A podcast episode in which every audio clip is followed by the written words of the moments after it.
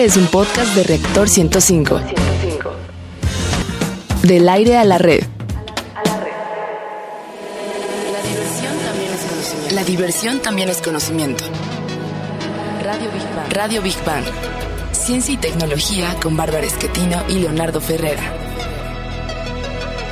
Radio Big Bang. Radio Big Bang. Radio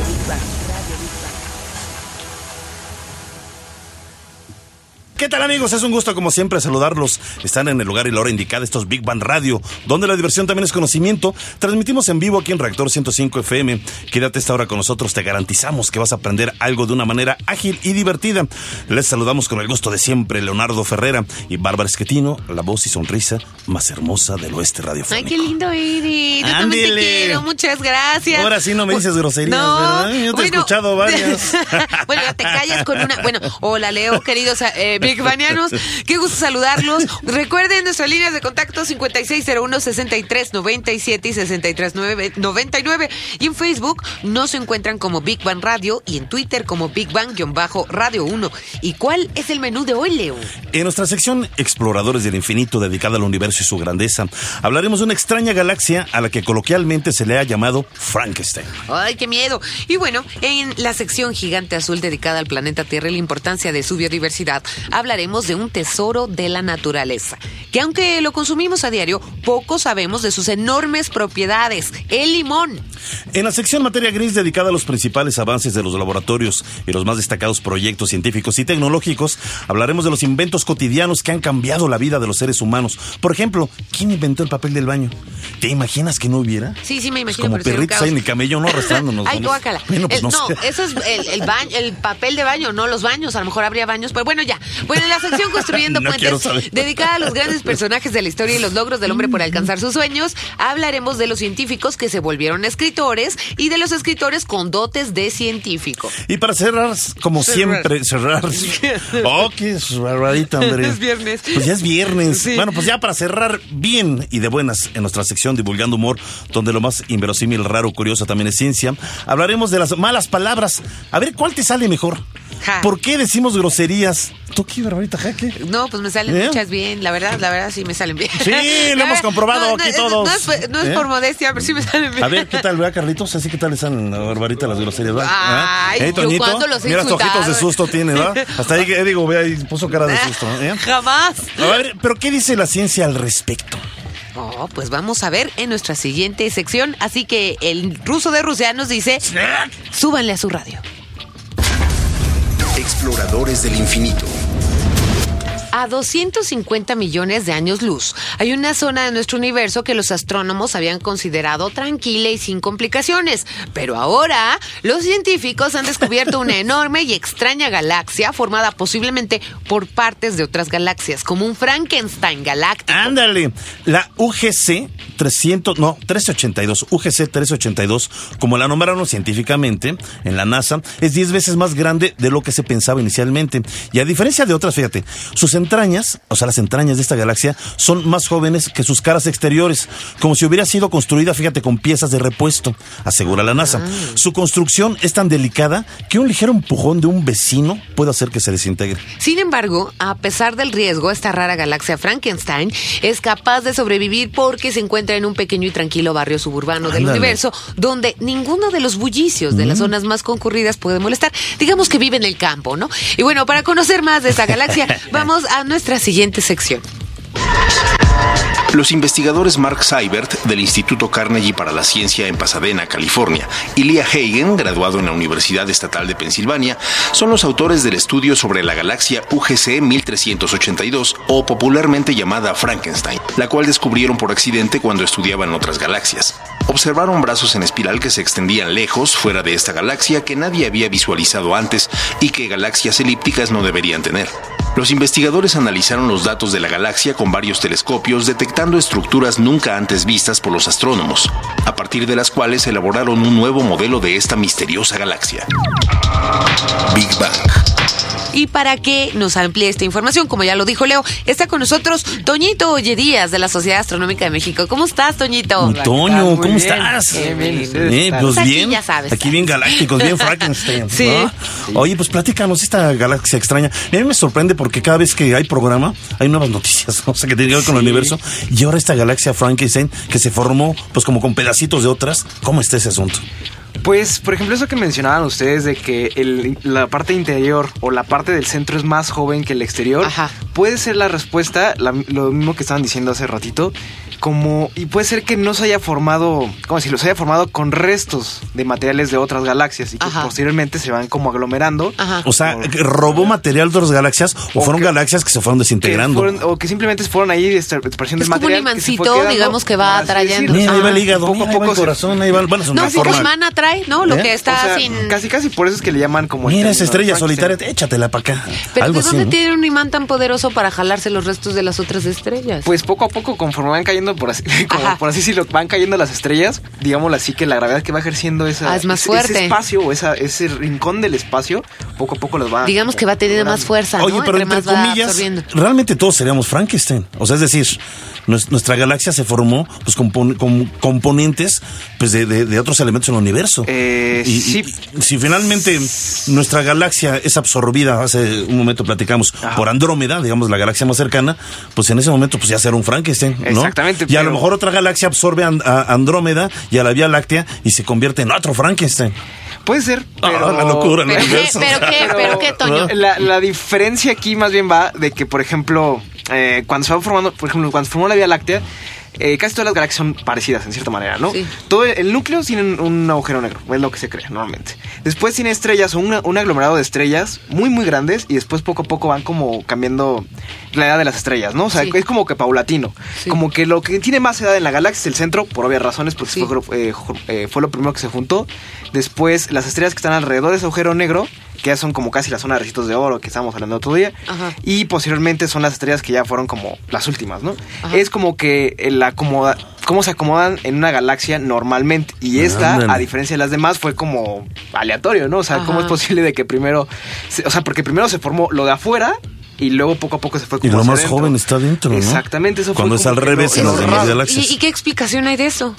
¿Ninguna? Pues aún no se sabe, digo, es cosa de seguir observando. Misterios del universo. Ahora, ella se, va a seguir alimentando con, con digamos que Lo los restos probable. espaciales, ¿no? Que hay. Exactamente, lo más Ah. probable. Y como me decían también, es muy pro- o sea, de hecho, es, es un futuro muy, al- eh, muy probable que le ocurra a la Vía Láctea y a Andrómeda, de que estas poco a poco se vayan juntando para que al final termine siendo como una especie de Frankenstein. Gracias, amigo. Muchas gracias. Gracias también a la Sociedad Astronómica de México por mandarnos tan buen elemento. Sí, siempre. el Toño, Gracias, gracias. Un abrazo enorme. Bueno, el niño Godzilla Venga. nos dice que vayamos a nuestra siguiente sección. Gigante azul.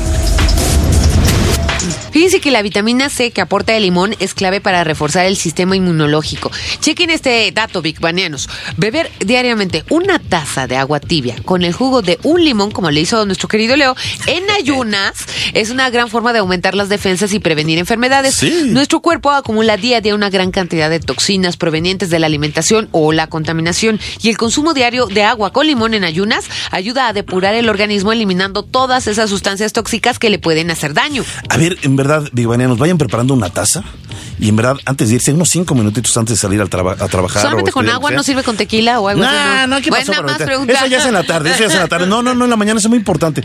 Acuérdense, es, es, es- es agua tibia, con que lo metan, pues que será unos 40 segunditos en el horno microondas, no sé, digo, para que quede tibio, no caliente. Pues 40 segunditos, ¿no? Una taza. Y ya que está tibia, le ponen el limón, lo exprimen y va para adentro, sin azúcar, porque si no, pues, no tiene caso. O sea, así como va, exactamente. Bueno, el agua con limón tiene propiedades antivirales, como decía Bárbara, antimicrobianas y antibacterianas que ayudan a prevenir y combatir las infecciones urinarias. Fíjense, el agua tibia con limón le aporta al organismo una cantidad significativa de antioxidantes. Esto es clave para proteger la piel y prevenir su envejecimiento. La vitamina C es esencial para la producción de colágeno de la piel y también ayuda a conservar su elasticidad. Además, hidrata la piel y ayuda a prevenir prevenir problemas con el acné. Exacto, el limón también es muy bueno para las personas diabéticas, ya que su contenido de azúcar es bastante bajo. Tiene propiedades que combaten la anemia, también para personas con presión alta que no pueden consumir sal. El limón es un buen sustituto y hasta para recuperarse del cansancio, el limón es efectivo. Es importante saber que la razón de estos beneficios se deben principalmente a la presencia de minerales como el magnesio o el calcio, el ácido cítrico y a potentes antioxidantes naturales como la vitamina C de la que estamos hablando. Para conocer más del origen y beneficios del limón, vamos a escuchar la siguiente cápsula. El limón es una especie originaria de Asia. Fue introducido en Europa por los cruzados en el siglo XII a través de Oriente Medio y África del Norte. El limón llegó a América montado en los barcos de los conquistadores. Era habitual que fuese de las primeras provisiones en incorporarse a las largas travesías marítimas, ya que eran muy conocidas sus propiedades para prevenir y combatir el escorbuto, enfermedad que se origina por falta de vitamina C. El limón es un fruto rico en minerales como calcio, potasio, magnesio, hierro, vitamina A y C, complejo B, proteínas e hidratos de carbono. Además, nos aporta el beneficio de que su árbol florece todo el año. Big Bang. A, a ver, ¿a qué no sabían esto? ¿Qué? El jugo de limón también es efectivo para quitar manchas de óxido. No, pero ¿cómo? Sí, sí, sí. O sea, lo pones en un trapo. Bueno, Ajá. no. O sea, pones el, el- el zumo o el jugo de limón Ajá. en una parte oxidada. Ajá. Dejas que actúe así tantito. Te esperas un ratito que vaya actuando solo. Y ya después con un trapito y le empiezas a limpiar. Órale, qué chido. ¿Eh? También quita este, eh, manchas de tinta y hasta de moho. Y también se usa para quitar malos olores, incluyendo. No habrá forma de echar ¿Qué? limones al metro algo. No, pero guácala, que ¿Eh? se le están poniendo, bueno. Este, ayuda a quitar malos olores, incluyendo el olor provocado por el sudor de las axilas. ¿Qué tal, eh? Bueno. yo no voy a poner un limón en las axilas, ¿no? Ay, no, bueno, fíjense, si a ustedes les duele la cabeza, tome limón sin alburé, porque es que hay un albur raro ahí. ¿Qué? Pero ver, ¿cuál? no, no, no, Cuéntalo luego bien. no. Nos dejas a bueno, medias, Ustedes espérate, tienen que tomar el zumo de un limón. Otro de los beneficios es su gran ayuda en el proceso de cicatrización de heridas externas e internas y hasta, escuchen ustedes bien, para quitar o reducir pecas en la piel. Pero Qué ahí sí no sé ¿eh? si te lo dejas en la noche o algo así, ¿no? Vamos a nuestra siguiente sección. Materia gris. Hay infinidad de inventos sencillos que cambiaron al mundo. Aquellas creaciones que parecen tan simples hoy en día, pero que cuando se desarrollaron representaron un avance verdaderamente importante en la forma y la calidad de vida de las personas. Son inventos tan cotidianos que muchas veces ni nos ponemos a pensar que son obra de la creatividad y de la tecnología. Por ejemplo, ahí les va una pregunta. ¿Quién inventó el papel de baño? Y no, y fíjate. No, dice, pero ¿cuándo que nos, gracias, ¿cuándo nos acordamos quién lo inventó? Cuando de repente, pásame un papel. Pues sí. Pásame un papel. No, qué horror. Pero bueno, grito les voy a dar la respuesta. En 1867 fue inventado por los hermanos Edward y Clarence Scott. Lograron comercializar con éxito pequeños rollos de papel que sustituyeron los trapos o al papel periódico que hasta entonces se utilizaba para limpiarse luego de hacer pues sus necesidades, ¿no? Mm. Mejorando de esta forma la higiene y calidad de vida de las personas en todo el mundo. Es que a mí, mí, digo, no es, no es eh, seguir diciendo eso, pero me impresiona. ¿Cómo lo hacía antes la gente? O sea, o sea, ¿cómo lo hacían? O sea, ahí se iban arrastrando con hojitas o qué. No, no, entiendo, no ¿cómo que entiendo. arrastrando como hojas ni que fueran Bueno, a ver, gusanos? rápido. El condón. Los egipcios lo comenzaron a usar desde hace 3.000 Eso años. sí lo sabía. Y lo confeccionaban Eran con tripas de animal. sí. Pero fue el ginecólogo italiano Gabriel Falloppio el primero que lo recomendó Yo en creo que quien descubrió 1640. las trompas de falopio, ¿no? Bueno, claro, claro, es el que dio el nombre a trompas de Ajá. falopio, Gabriel Falopio, y eso fue en 1640 y lo recomendó para evitar la diseminación de enfermedades. En tiempos modernos, los condones han permitido a generaciones de parejas evitar embarazos no deseados y han ayudado a prevenir la diseminación de enfermedades como el SIDA. Bueno, esto es para las niñas. Las toallas femeninas, antes de irnos a corte, gracias. En la antigüedad las mujeres pues usaban trapitos, ¿no? Durante sus días, hasta que finalmente en 1895 la empresa Curets and Hartzman eh, fabricó y comercializó las primeras toallas femeninas desechables, dando mayor libertad a las mujeres durante sus ciclos menstruales. Y bueno, regresando... ¿qué? No, vamos rapidísimo a la cápsula ¿Sí? y luego vamos al corte. Órale, va. Venga. Durante milenios, las personas han usado una fantástica variedad de implementos para mantener sus dientes brillantes. Ramas deshilachadas, palillos y hasta plumas de ave. Todas ellas han sido descubiertas en las excavaciones. Un chino desconocido fue el primero en montar cerdas sobre un trozo de madera. Dichas cerdas provenían del pelo de los cerdos y estaban montadas en bambú o en un fragmento de hueso. Para el siglo XVII, los cepillos de dientes ya se usaban ampliamente en Europa. La primera pasta de dientes la inventó el médico romano Scribonius Largus en el siglo I después de Cristo y se componía por una mezcla de vinagre, miel, sal y cristal machacado. Big Bang. ¿Y qué nos dice la literatura sobre Literatura. los la literatura. es que me quiero volver francés. No, eso me parece Asaca. Simón, a ver. A ver, mi querida Cecilia, ¿qué onda? ¿Cómo Hola, estás? estoy muy contento oyendo de esos inventos. Ay, Qué bueno, bien. qué bueno. ¿Cómo estás? Muy bien, estoy muy bien. Muchas cosas tengo que comentarles en este lluvioso día del paraguas. Venga. Bueno, vamos a empezar. Lo que es lo mío, lo mío es la palabra, se supone. ¿no? Sí. Ajá. Entonces, inventos, podemos, te les voy a hablar de los nombres inventados que ha inventado la literatura. Ah, a ver. Que además en general. ¿Nombres son- de personas? Nombres de personas, Ah. y nombres muy clásicos. Aunque Sí. en general son de la literatura en inglés. Ok. O sea, que son escritores y Son inventaron escritores, nombres. sí, mira, por ejemplo. A ver. Tenemos Wendy, Ah, Wendy, yo conozco claro. una Wendy, sí. que nada más es, pero viene de Gwendolyn, es la de Peter Pan, no se llamaba, no, ¿quién es? No, Gwendolyn era la niña, la que era la novia, ¿no? Gwendolyn. Exacto, le decían, mira. Era la niña, ¿no? Sí. Dice, era más o menos usado antes de Peter Pan ese nombre, con una, una abreviatura de Gwendolyn, o incluso un nombre de chico, pero en realidad el nombre no es en absoluto popular y conocido. Era más o menos usado en Gales, pero no en el mundo anglosajón. Entonces, cuando la gente empezó a llamarse Wendy, fue gracias a J. M. Barrie, que es el escritor de la popular historia de Peter Pan. Ajá, ajá. Ese es. Tenemos otro que a mí no sé si nos gusta, Vanessa. Vanessa. Sí, yo tengo es como una de, prima de, de ruda, Sí, ¿no? no sé, o- o como no, de, no, ¿verdad? No, no es de ruda. Es como, y con ustedes, Vanessa, ¿no? Sí. Ah, Entonces, Vanessa es uno de los nombres más, es pues, muy popular en habla inglesa. Sí. Entonces, tenemos muchos. Y ese es- sí es increíble. ¿Saben quién lo inventó y en qué novela? Lo ¿Quién? inventó Jonathan Swift en Gulliver, ¿A ¿En Gulliver? poco? ¿De que es una maravilla. Ah. Ok. Que es en el siglo XVIII, porque partía al principio del apellido y del apodo esa por Esther, Esther Van Obridge, ¿no? Ok. Que era la amante de Swift, Esther digamos que era su novia. Ajá. Entonces escribió en un poema sobre la relación, pero como no podía ser el nombre de su enamorada, decía Cadenus and Vanessa, Cadenus. como para que fuera fuera una, una- un diminutivo, que era como una palabra clave entre los Ajá. dos. ¿no? Ah. Wow, qué interesante. Pues deberíamos inventar más nombres, ¿no? Para hablar en clave. Y luego está Sin bueno, está escribir, bueno. así Sí, le estoy hablando. exacto. Olivia, Olivia. Olivia, que es- eso lo inventó Shakespeare. ¿A Shakespeare poco? inventó nombres muy maravillosos. Es un nombre muy popular, pero debe su nombre a la existencia de Shakespeare, que es un derivado del latín, y en el nombre anglosajón le dan la patente al escritor. Olivia es el femenino de Oliver, y aparece en Oh. Una Noche de Reyes. Claro. Yo pensé que era invento de Popeye. Ah, No, ese es Oliva. Uh. No. Ah, de veras es Oliva. Ay, Dios mío. Que, ese es- que viene de aceituna, ¿no? Sí, exacto. Que viene de aceituna. Sí. Otro nombre muy Perdóname típico la vida, ¿no? Por favor. es Jessica. Jessica. Sí, ah, yo conozco Uy, este, en la escuela, varias Jessicas. Y ese viene del Mercader de Venecia, de Shakespeare. Que Jessica sí es como, te imaginas a todas las Jessicas, ¿no? Pues más o sea, menos. pues sí, sí, Sí. luego hablamos de las Jessicas, porque ¿para qué, no? O sea, claro, es un personaje del Antiguo Testamento, porque viene, viene de lo judío al principio, Ajá. pero Shakespeare hace Jessica. Y un nombre que me gusta muchísimo, que es, que quién sabe, o sea, no tiene santo, como dice, no tiene santo ni santo en la iglesia, Leonardo. es Fiona. Ah. Viola. Fiona. Fiona. Fiona como Fiona. la de... Fiona como la de Shrek. Shrek. Sí, como la de Shrek. como la mamá de Diego Luna. Bueno, a mí me gusta, a mí me gusta. Fiona, pero antes de que le entre lo monstruo, porque ya entra- Ay, bueno, pero ahí está la No, ya se belleza pone de muy ella. fea. Ay, bueno, no, ya. mira, Fiona, Fiona es también del siglo XVIII. Es del escritor James Macpherson para unas obras del siglo que se llamaba Ocean, que se supone que es un libro de los antiguos misterios del siglo XVIII. Ándale. Queríamos ir a buscar a Inglaterra, ¿no vamos a viajar? Vámonos, Sí, sé, Big Bang Radio, allá un programa. Es bonito, ¿Verdad que ¿no? Sí, señor productor. Entonces tengo- podríamos, claro que sí, a ver, vámonos ya. Sí. Próximo lunes.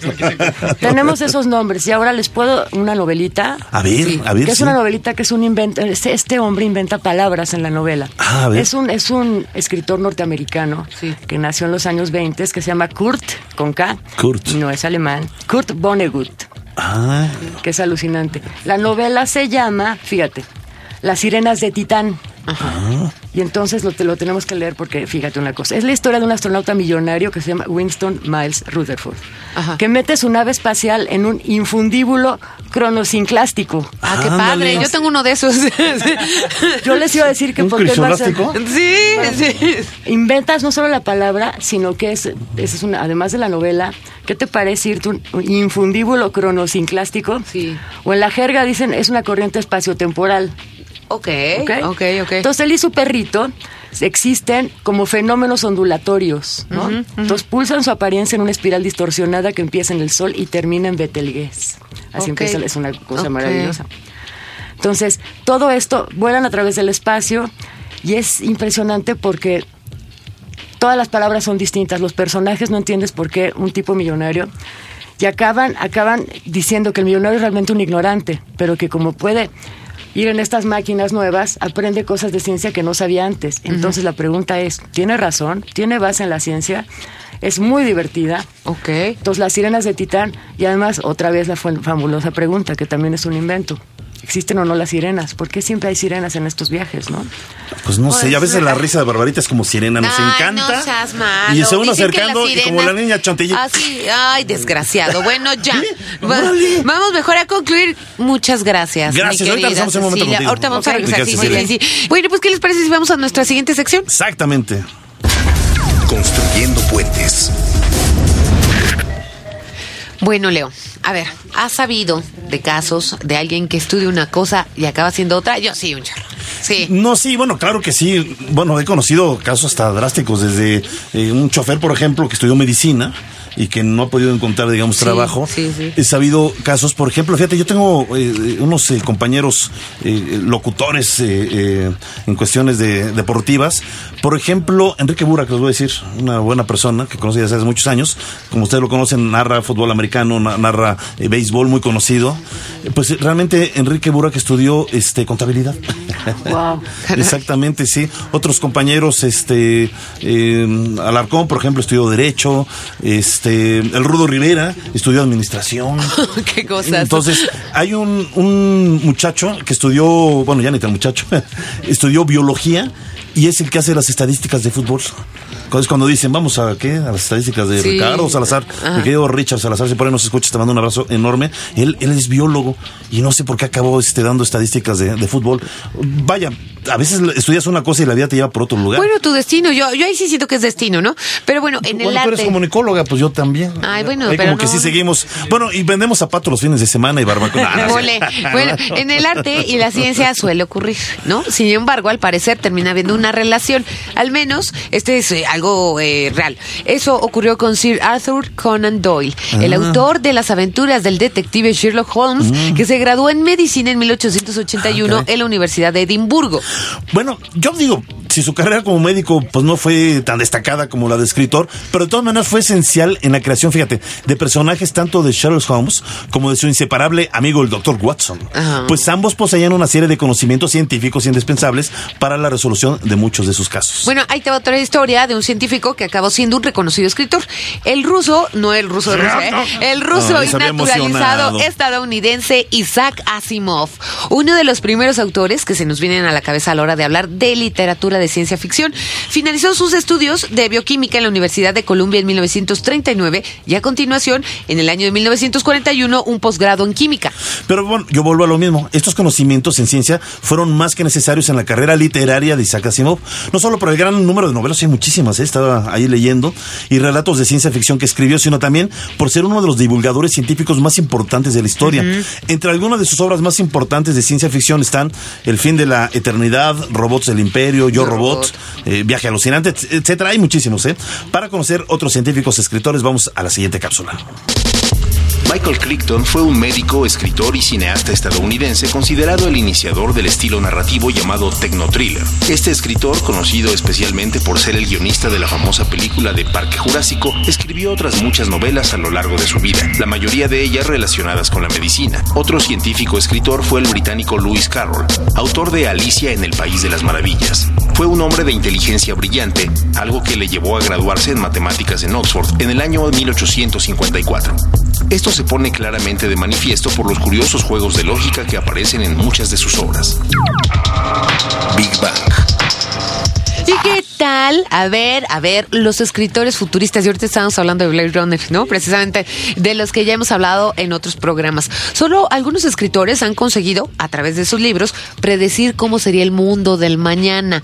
Y es que ver cómo la tecnología puede cambiar nuestra sociedad solo está al alcance de unos pocos autores que aunan su destreza con la pluma, con su capacidad de adelantarse a ingenieros, informáticos y científicos de toda índole. Digamos que son los proyectistas del futuro. Futuro, ¿no? Exactamente. Fíjate, bueno, Julio Verne, ya hemos hablado muchas veces de él. Es impresionante Julio Verne. Yo, mientras más leo de su vida y de su obra, en verdad es impresionante. Y es quizá el escritor más reconocido por haber predicho muchos eh, de los avances técnicos de los que hoy disfrutamos. A ver, por ejemplo, entre muchos otros, el submarino, las armas eléctricas, los noticieros, las videoconferencias, el módulo lunar, el helicóptero, el internet, Sí. por nombrar solo algunas de sus predicciones científicas. Y hay que ver que todo de lo que estamos hablando no existía en la época. Claro, Él escribió claro, sus libros. Digo que proyectan el futuro. Exactamente. Sí. ¿Y qué más nos dice de la literatura al respecto nuestra querida Eh, es Philip Cecilia K. Cune? Dick.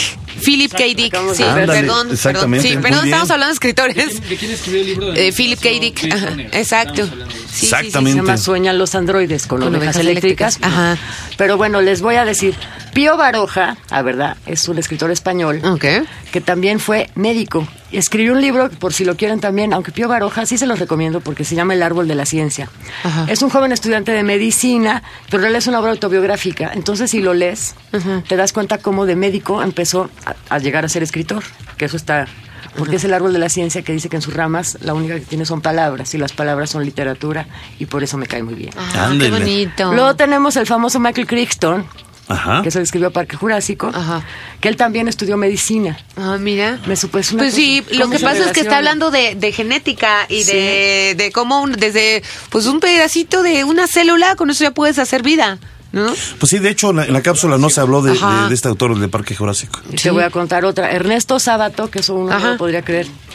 Ese lo que estudió fue física. Ándale. mira. Cosa que sí me parece muy extraño, porque en general los que escribimos, no, sumar eso no mucho, ¿eh? No, no se O sea, nos la da, ¿eh? matemática no, la Yo no ciencia conozco no un tampoco. comunicólogo que sea picudo para las matemáticas. Yo no Sí, conozco. no. Todos nos fallaron. Buenos para las letras. Sí. Pues sí, pero para los números ahí nos falla. Bueno, Lewis, Exactamente. Lewis Carroll ya sabemos Sí, que era un gran matemático, sí. que ya nos lo dijeron en la cápsula y todo. Sí. Ahora, lo que es muy importante y lo que más, más bonito es de los escritores, aunque hayan sido o no, es no solo cómo inventan palabras, cómo inventan movimientos, cómo inventan mundos nuevos.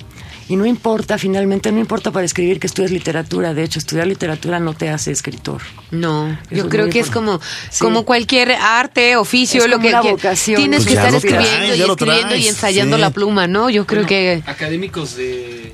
De la lengua. De, de- de la lengua, de la Academia Mexicana de la Lengua son abogados. No, no todos estudian letras. no, Este, no, no. músicos. Ah, Sí, qué maravilla. sí, sí, ¿verdad? sí, sí. Ajá, ándale. Y hay una relación, por ejemplo, todos los escritores decimonónicos mexicanos, todos, casi todos son abogados primero. Pero eso yo me supongo que es porque tenías que estudiar como por tradición, Por ¿no? si el padre era porque- abogado. Porque en las escuelas Sí. primero estudiabas la primera, la primera Sí, y luego estudiabas sí. física, y luego estudiabas gramática, Oh. y luego estudiabas jurismo, dice uno. Sí, Pero estudias sí, sí. cosas así, tiene que ver. Si eres Sí. humanista eres más abogado. Sí, Pero pues doctor puede, todos, puede que, ¿verdad? puede que. Maravilla, en verdad, ¿eh? Pues qué interesante. Qué bonito, sí, qué Sí, bonito, sí. me gusta, me gusta. Este, ¿Alguna recomendación de algún libro, mi querida Cecilia? Y, Pues- y también dónde te encuentra el, el público, por favor. Bueno, estoy publicando en El Economista todos los lunes, Crónicas Citadinas, estoy hablando de qué onda con la ciudad. Me va a tocar Los Bandidos de Río Frío mañana, que es muy divertida. ok. Ah, qué bonito. Eso es todos los lunes. Bueno, de, li- de libros les voy, a, les voy a seguir, les voy a refrendar el, el Las Sirenas de Titán de Kurt Vonnegut. Ajá. Y otro que se llama Matadero 5, Matadero Ah. 5. que es del mismo escritor, que es gringo, que estuvo, estuvo un- contemplando una matanza nazi. Entonces decidió volver la ciencia ficción y decidió volverla no divertida, pero sí muy equívoca y divertida para que vieras cuál es la base de que los exterminios en masa.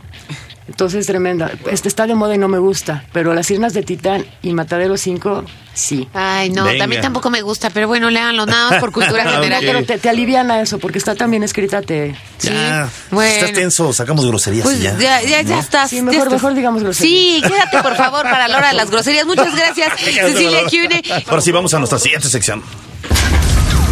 Divulgando humor. A ver, Leo, no me insultes, de verdad. No me gustan tus No me malas insultes. palabrotas. El insultado A he ver, sido eh, no, yo. bueno, ¿eres mal hablado? Eh, menos que tú, sí. Ay, ajá. Ándele, bueno, ándele. de acuerdo con los investigadores que no han investigado a Leo, ¿verdad? Las groserías representan una válvula de escape para la tensión por la que pasamos. Al insultar, descar- eh, descargamos a tal grado nuestro enojo, nuestra impotencia, nuestro dolor, que se podría decir que el insulto puede cumplir una función catártica en el ser humano. Decir Algo groserías tiene un efecto analgésico, asegura el doctor Richard Stephens, psicólogo de la Universidad de Kiel en Inglaterra, quien realizó un experimento, fíjate, con 67 universitarios que mantuvieron tuvieron sus manos sumergidas en agua helada durante 40 segundos. Los que gritaron obscenidades concluyeron que se sintieron menos dolor que los que no dijeron malas palabras. Con esto el doctor Stephens concluyó que es bueno decir groserías cuando sufrimos una lastimada. Decir groserías te hace sentir más fuerte. Con el mismo estudio, el doctor Stephens se dio cuenta de que maldecir aumenta la confianza en uno mismo. Decir malas palabras no significa que seas vulgar, no, para nada. Existe la idea de que las personas que usan malas palabras lo hacen porque les falta vocabulario, conocimiento sobre algún tema, pero las observaciones de Stephens lo llevaron a determinar que maldecir no está directamente relacionado con el intelecto.